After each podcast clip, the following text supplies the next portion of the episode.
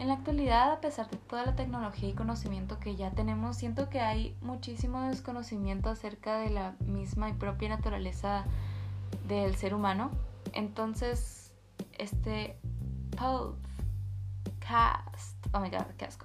Este podcast em, va dirigido a eso, al comportamiento humano, el por qué actuamos como actuamos respecto a ciertas situaciones y pues, ¿por qué no contar una que otra historia y anécdota que esté ad hoc con el tema? Este es mi podcast, me llamo Adriana y espero les guste.